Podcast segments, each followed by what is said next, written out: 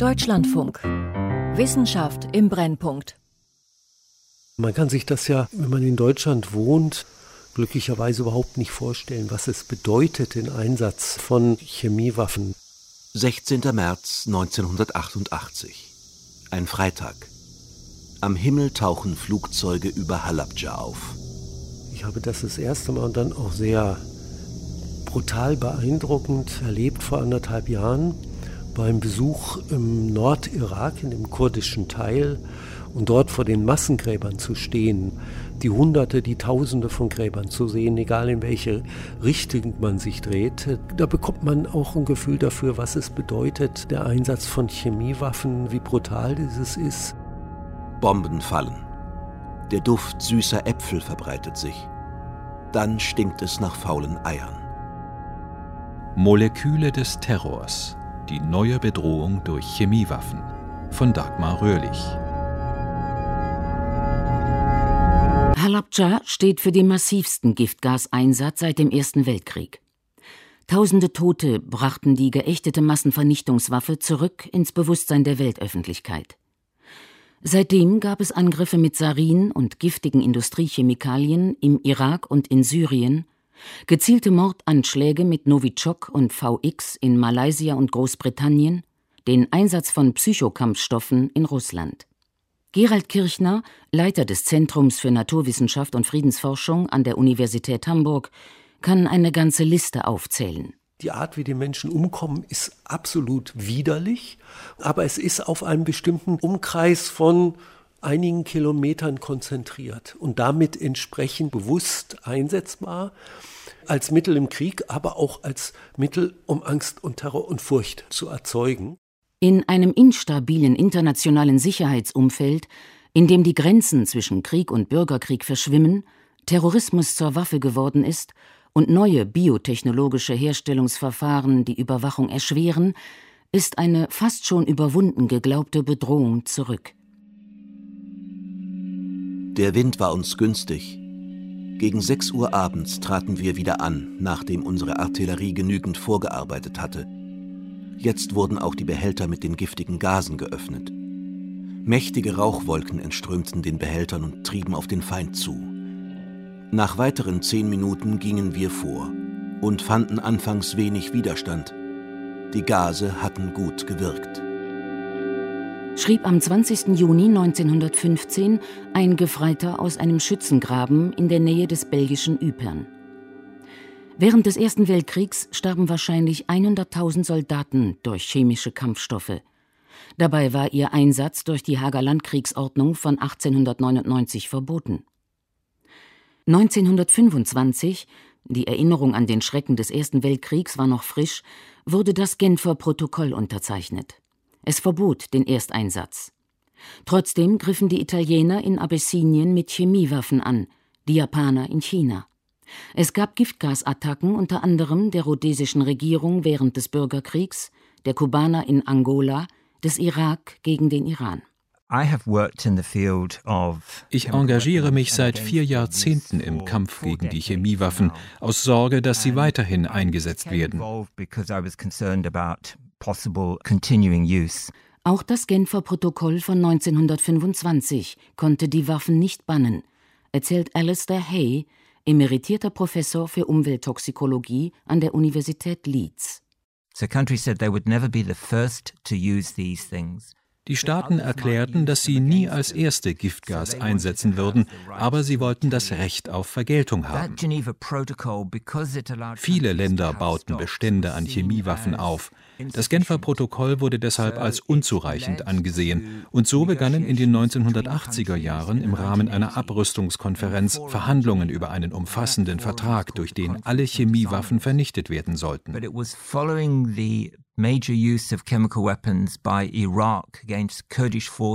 In diese Zeit fiel der massive Chemiewaffenangriff des Irak auf Halabja, der deutlich machte, dass Chemiewaffen künftig verstärkt gegen Zivilisten eingesetzt werden könnten. Das beschleunigte die Verhandlungen. So wurde dann 1993 die Chemiewaffenkonvention vereinbart, die seit 1997 in Kraft ist. 193 Länder haben sie unterzeichnet.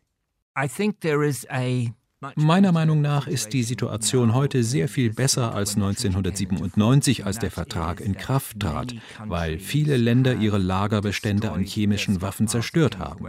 Russland beseitigte 40.000 Tonnen Chemiewaffen. Die Vereinigten Staaten haben fast 90 Prozent ihrer ehemaligen Lagerbestände vernichtet.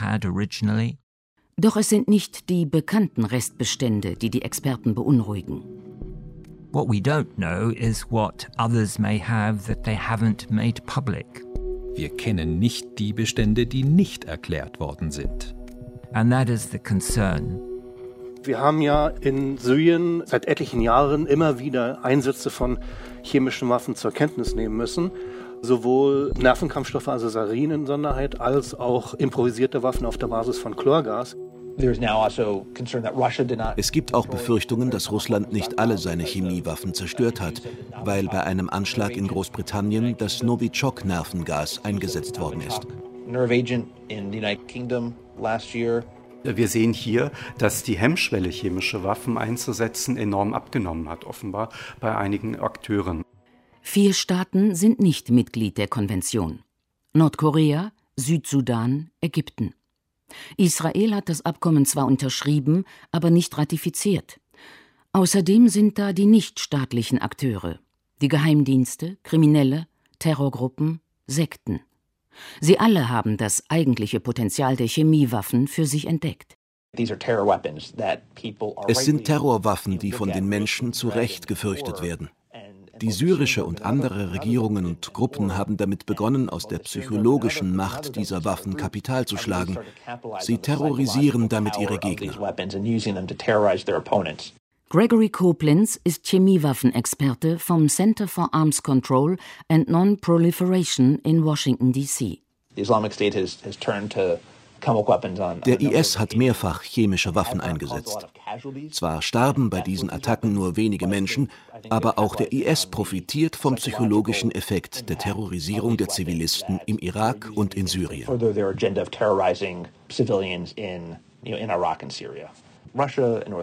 Auch Regierungen wie die russische und nordkoreanische haben dieses besondere Potenzial chemischer Waffen erkannt, Angst und Schrecken zu verbreiten und sie nutzen es für Mordanschläge. Im Februar 2017 ließ Kim Jong-un seinen Halbbruder und Rivalen Kim Jong-nam auf dem Flughafen von Kuala Lumpur mit dem Nervenkampfstoff VX töten. In Salisbury schlug 2018 zwar der Mordversuch auf den Doppelagenten Sergei Skripal und seine Tochter fehl, bei dem Attentat starb jedoch eine unbeteiligte Zivilistin. Eingesetzt wurde Novichok, ein in der Sowjetunion und später in Russland entwickeltes Gift, dessen Existenz Russland bis heute leugnet.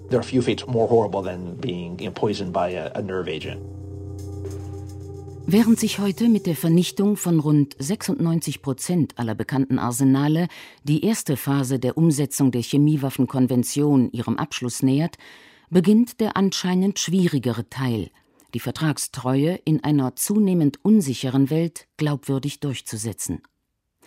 Das ist Aufgabe der OVCW, der Organisation für das Verbot chemischer Waffen. Sie wacht seit 1997 über die Einhaltung des Vertrags, doch derzeit steckt sie in einer schwierigen Phase. Ein Streitpunkt die sowjetisch-russischen Kampfstoffe der Novichok-Klasse. John Gilbert, Chemiewaffenexperte vom Center for Non-Proliferation and Arms Control in Washington, D.C. Nach Auskunft eines früheren Sowjetwissenschaftlers war einer der Gründe für die Entwicklung von Novichok, dass die Ausgangssubstanzen nicht auf der Liste der kontrollierten oder gebannten Substanzen standen. Die Vorläufersubstanzen lassen sich in harmloser Pestizidchemie verstecken. Kein Wunder also, dass viele Staaten nach den Ereignissen von Salisbury verlangten, dass die Novichok-Gruppe in die Liste der ausdrücklich geächteten Chemiewaffen aufgenommen wird. Dazu musste ein Anhang der Konvention geändert werden, und diese Änderung ließ sich nur gegen den Widerstand Russlands durchsetzen. Schon jetzt zeichnen sich weitere Debatten ab. Die Chemiewaffenkonvention konzentriert sich auf Chemikalien, die mit chemischen Standardprozessen erzeugt werden. Doch in den vergangenen Jahren hat es enorme Veränderungen in der chemischen Industrie gegeben. Chemikalien können nun mit Hilfe biologischer Prozesse hergestellt werden. Many synthetic chemicals using biological processes. Darunter versteht man die Verlagerung chemischer Syntheseverfahren in lebende Organismen, sodass man zum Beispiel Bakterien vom Stoffwechsel so umprogrammieren kann, dass gewünschte chemische Substanzen produziert werden. Am Zentrum für Naturwissenschaft und Friedensforschung der Universität Hamburg befasst sich der Biochemiker Mirko Himmel mit den neuen Methoden. Die Verfahren sind in der Welt, sagt er. Ein Beispiel ist, dass es gelungen ist, über Gentechnik Hefen so umzuprogrammieren, dass sie in der Lage sind, Heroin herzustellen, was man sicherlich als Proof of Principle ansehen könnte. Es gibt Nervengifte, die auf klassischem chemischem Weg schwer herzustellen sind, doch vergleichsweise einfach mit Hilfe speziell optimierter Organismen. Eines davon Saxitoxin. Es wird von Einzellen produziert und kann, wenn es eingeatmet wird oder über offene Wunden in den Körper gelangt, zu einer tödlichen Atemlähmung führen. Die Vorstellung, dass mit biotechnologischen Verfahren größere Mengen hergestellt werden könnten, beunruhigt Experten. Die Frage ist, ob wir hier also ganz neue Industriezweige zu beobachten haben, die prinzipiell in der Lage wären, chemische Substanzen, auch hochtoxische chemische Substanzen herzustellen, sodass Verifikationsregime dann auch neu gedacht werden müssten. Dieses Verifikationsregime soll allen Unterzeichnerstaaten die Gewissheit geben, dass die anderen tatsächlich keine Chemiewaffen produzieren oder besitzen. Dieser Nachweis fällt in den Aufgabenbereich der OVCW. Ihre Inspektoren kontrollieren stichprobenartig nach Zufallsalgorithmen ausgesuchte Chemieanlagen rund um die Welt, nicht aber biotechnologische Anlagen. Solche Anlagen können viel kleiner sein als klassische Chemiefabriken, an ganz anderen Standorten arbeiten und auch die Art der Vorläufersubstanzen, die überwacht werden müssten, dürfte eine andere sein. Gregory Koblenz noch ist es nicht so weit. Aber das wird von den Inspektoren neue Fachkenntnisse erfordern und wir werden für diese Branche neue Formen der Überprüfung entwickeln müssen. Das ist definitiv etwas, das wir langfristig im Auge behalten. Guten Abend, meine Damen und Herren. Eine heimtückische Anschlagsserie hat heute in Tokio Panik und Entsetzen ausgelöst. Bislang unbekannte Täter legten im U-Bahn-Netz der japanischen Hauptstadt Behälter. Sechs Menschen sind tot, mehr als 3200 verletzt. 15 schweben in Lebens. In den Waggons und auf den Bahnsteigen brachen Menschen zusammen oder wurden von Krämpfen geschüttelt. Bei Chemiewaffen geht es längst nicht mehr nur um den Einsatz in großen Schlachten. 1995 setzten Mitglieder der Endzeitsekte Omo Shinrikyo in der U-Bahn von Tokio Sarin frei. Nur durch die Warnung eines US-Geheimdienstes konnte in Köln ein Islamistenpaar festgenommen werden, dessen Vorbereitungen für einen Terroranschlag mit Rizin weit gediehen waren. If a terrorist group wants to produce a very small amount of a chemical wenn eine Terrorgruppe eine sehr kleine Menge einer giftigen Chemikalie produzieren will, können wir das kaum aufspüren. Für einen halben Liter Nervengas brauchen sie wahrscheinlich nicht mehr als zwei oder drei Liter Vorläuferchemikalien.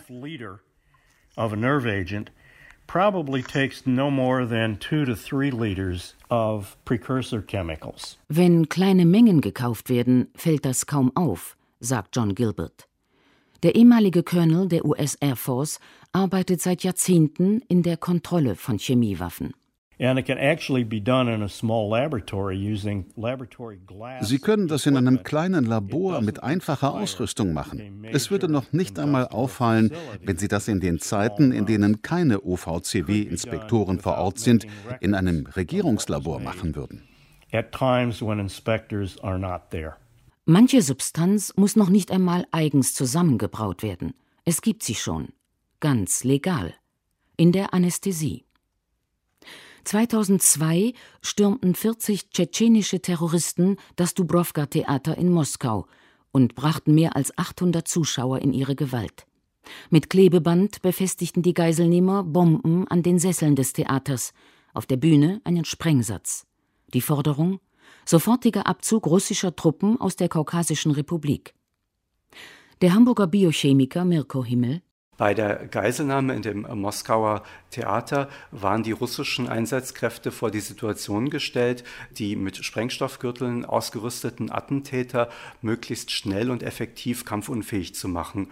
Und eine Erstürmung des Theatersaals erschien als zu riskant. Also hatte man sich entschieden, eine sogenannte nicht tödliche Waffe einzusetzen, indem man dann ganz offenbar das Betäubungsmittel Fentanyl oder Fentanyl-Derivate über die Lüftungsanlage des Theaters Theaters eingeleitet hat. Was im Dubrovka-Theater erstmals bestätigt eingesetzt worden ist, ist eine neue Klasse von Substanzen.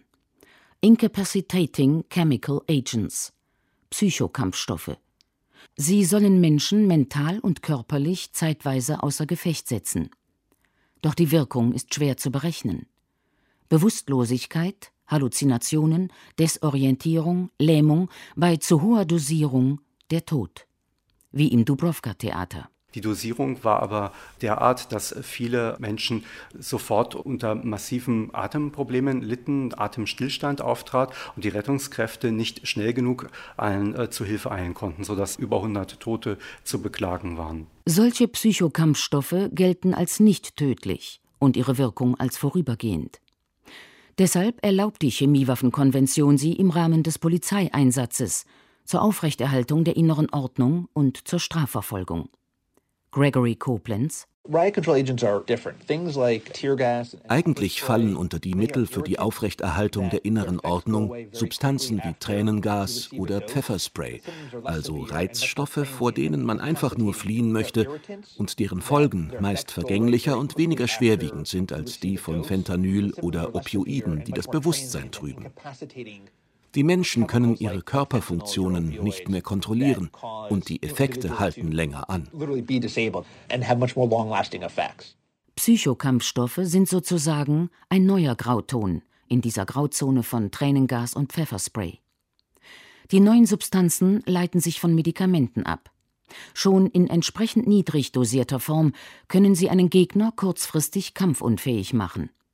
Mirko Himmel hier finden wir also aktive Forschung zu diesem Feld und genau dieses Problem wird auch im Rahmen des Chemiewaffenübereinkommens aktiv diskutiert, wie zukünftig die Beobachtung der Forschung und Entwicklung solcher Substanzen aus Sicht des Chemiewaffenübereinkommens zu begleiten wäre. Also die Frage der Verifikation stellt sich hier wieder, der Inspektion, die ist bisher so nicht vorgesehen von diesen Substanzen, gleichwohl sie unter das Verbot fallen, sobald sie für feindselige Zwecke eingesetzt werden. Derzeit ist die OVCW sich nicht einig, welche Länder Psychokampfstoffe besitzen und ob sie sie anwenden wollen. Viele Länder, darunter Großbritannien, Kanada, die Schweiz, sogar die Vereinigten Staaten wünschen sich hier mehr Klarheit. Sie möchten, dass die Staaten erklären, was sie bereit wären zu verwenden. Aber noch sind die Verhandlungen nicht so weit fortgeschritten, dass es eine formelle Vereinbarung gibt. Es geht um die Frage, ob diese Stoffe tatsächlich von der Ausnahmeregelung gedeckt sein sollten, erklärt Alistair Hay der emeritierte Ökotoxikologe und Kämpfer gegen Chemiewaffen. Russland ist dafür. Etwa 50 andere Länder sind dagegen. Eine Veröffentlichung aus dem Jahr 2005 legt nahe, dass die russische Regierung den Einsatz dieser Substanzen zur Geiselbefreiung weiterentwickelt. Unbestätigten Berichten zufolge sollen Spezialkräfte sie in Naltschik gegen tschetschenische Rebellen eingesetzt haben, die in einem Geschäft Geiseln genommen hatten. Experten sind besorgt, dass sich hier ein chemisches Bedrohungspotenzial aufbaut, das im Extremfall auch militärisch eingesetzt werden könnte. Die Frage der asymmetrischen Kriegsführung wäre zu stellen, was passiert, wenn ein Staat andere Akteure zu Aggressoren, zu Terroristen erklärt und sie dann sozusagen im Rahmen einer Bekämpfung innerer Unruhen, die wir aber als rein militärischen Konflikt wahrnehmen würden, dann mit Hilfe chemischer Waffen bekämpfen würde. In Syrien hat es angeblich einen verheerenden Einsatz von Giftgas gegeben. Am frühen Morgen griff die syrische Armee mehrere Vororte von Damaskus an, eine Offensive gegen die Rebellen. Das wird von der Regierung Assad nicht bestritten. Vertreter der Opposition warfen der Armee vor, nahe der Hauptstadt Damaskus mit Chemiewaffen gegen Aufständische vorgegangen zu sein.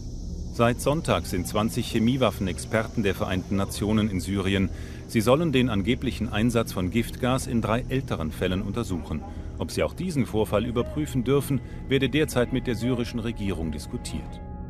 Es ist kurz vor 3 Uhr morgens am 21. August 2013, als Raketen in Ghouta einschlagen, einem dicht besiedelten Vorort von Damaskus. Die Opfer sind kurzatmig, wissen nicht mehr, wo sie sind, können nicht richtig sehen, werden bewusstlos.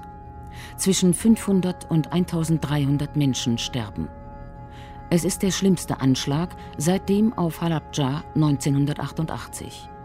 During that attack, a number of rockets Während der Attacke wurden Raketen von einer Bodenstation in Damaskus gestartet. Einige der Geschosse wurden bei der Explosion nicht vollständig zerstört.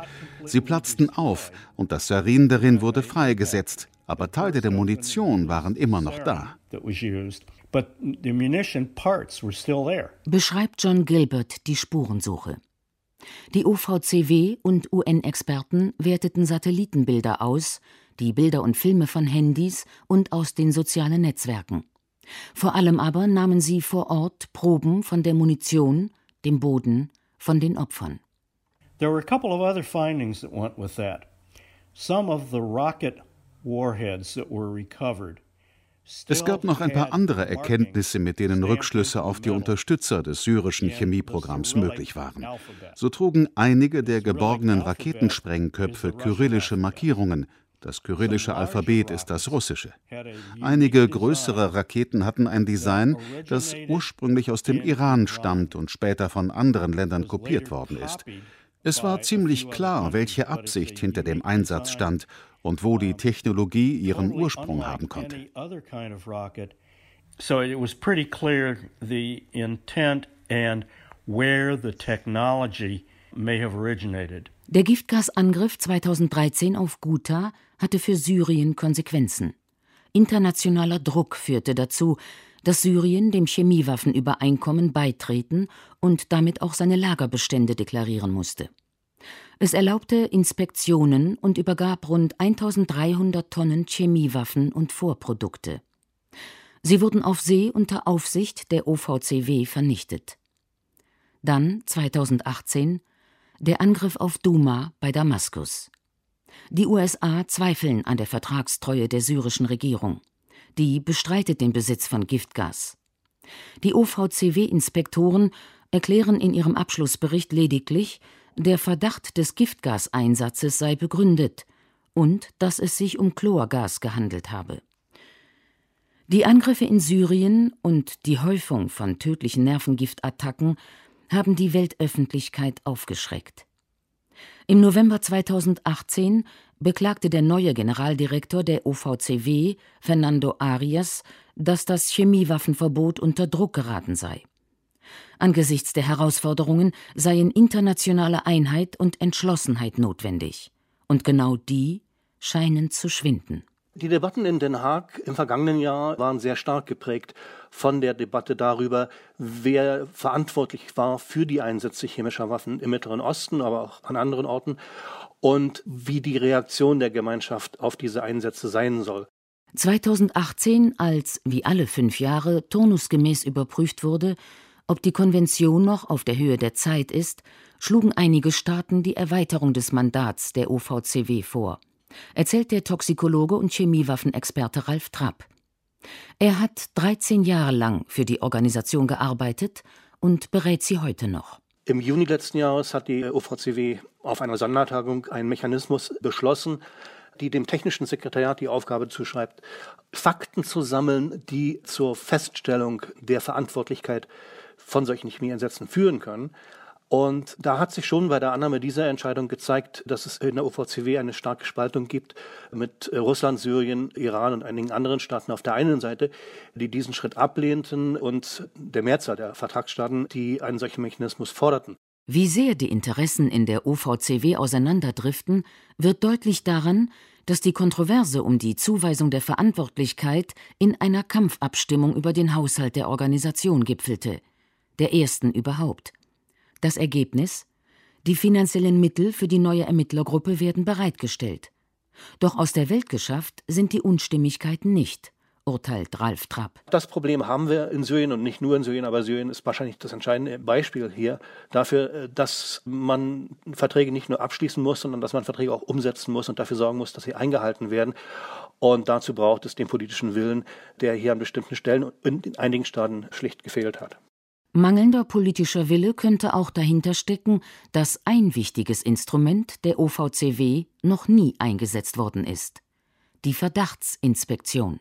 Es gibt eine Bestimmung, dass jeder Staat eine Verdachtsinspektion beantragen kann, wenn er glaubt, dass ein anderer Staat die Anforderungen nicht erfüllt. Verdachtsinspektionen sollen schnell erfolgen, können überall stattfinden und werden von OVCW-Inspektoren durchgeführt, nicht von den nationalen.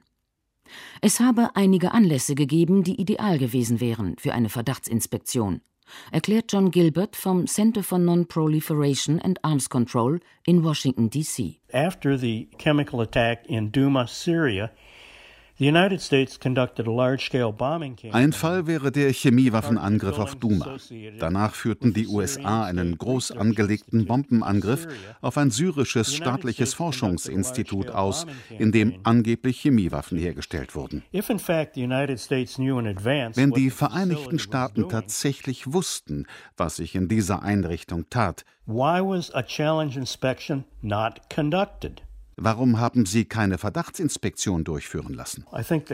Meiner Meinung nach wird dieses Instrument sträflich vernachlässigt. Es ist noch nie eingesetzt worden und vielleicht wird es nie passieren, weil dieser Akt als politisch aggressiv angesehen wird. Das ist eine Bombardierung auch. Und hätte es Verdachtsinspektionen gegeben, wären Chemiewaffenangriffe vielleicht verhindert worden.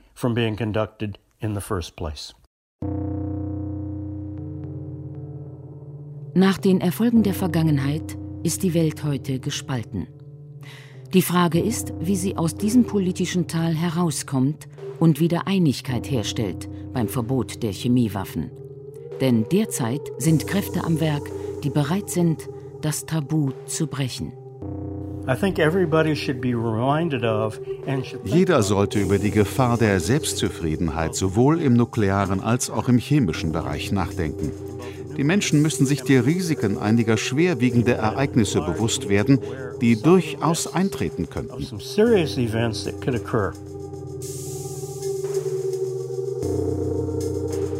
Moleküle des Terrors.